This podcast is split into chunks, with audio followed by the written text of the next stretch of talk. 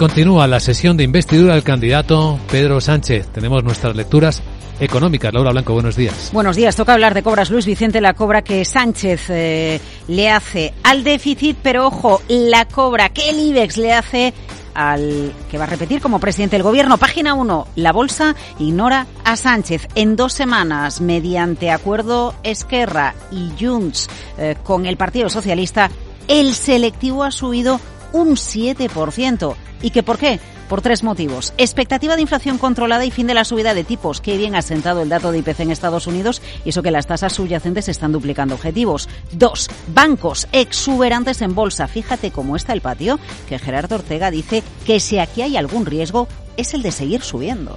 Mientras los bancos no rompan soportes, aquí no va a pasar absolutamente nada y el riesgo que hay es, bueno, pues que el mercado al revés se nos vaya para para arriba. ¿no? Y motivo 3, valoraciones baratas. Luis Francisco Ruiz, MC.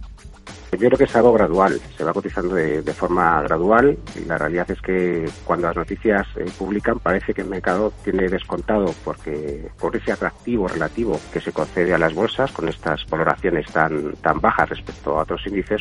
Cobra del IBEX a Sánchez y si alguien le queda alguna duda y si tenemos en cuenta todos los dividendos que da la bolsa española, escuchen a Roberto Moro IBEX en máximo histórico. Lo más llamativo de, de todo para mí es el gráfico del IBEX con dividendos el nuevo máximo histórico.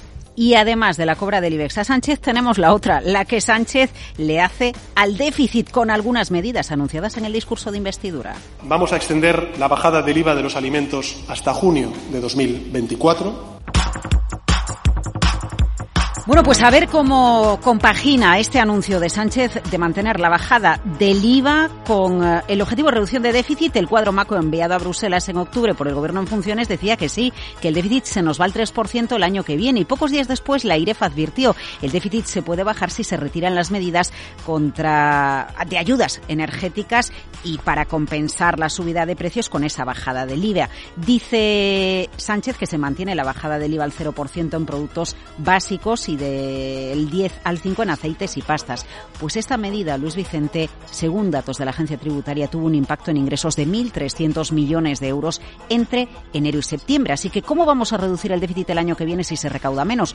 ¿O esto es que se avecinan más subidas de impuestos? Y dos, progresividad de ayudas. Ya sabes que Pablo Hernández de Cos, gobernador del Banco de España, insiste mucho. Ayudas si se mantienen focalizadas en rentas bajas. Es verdad que el quintil de hogares con menos renta dedican el 55% de a gastos en bienes de primera necesidad como alimentación y vivienda, pero desde un punto de vista presupuestario, por lo tanto recaudatorio, la bajada del IVA tiene sobre todo impacto en rentas altas, que son las que ya, más allá de lo que diga Sánchez, más impuestos aportan.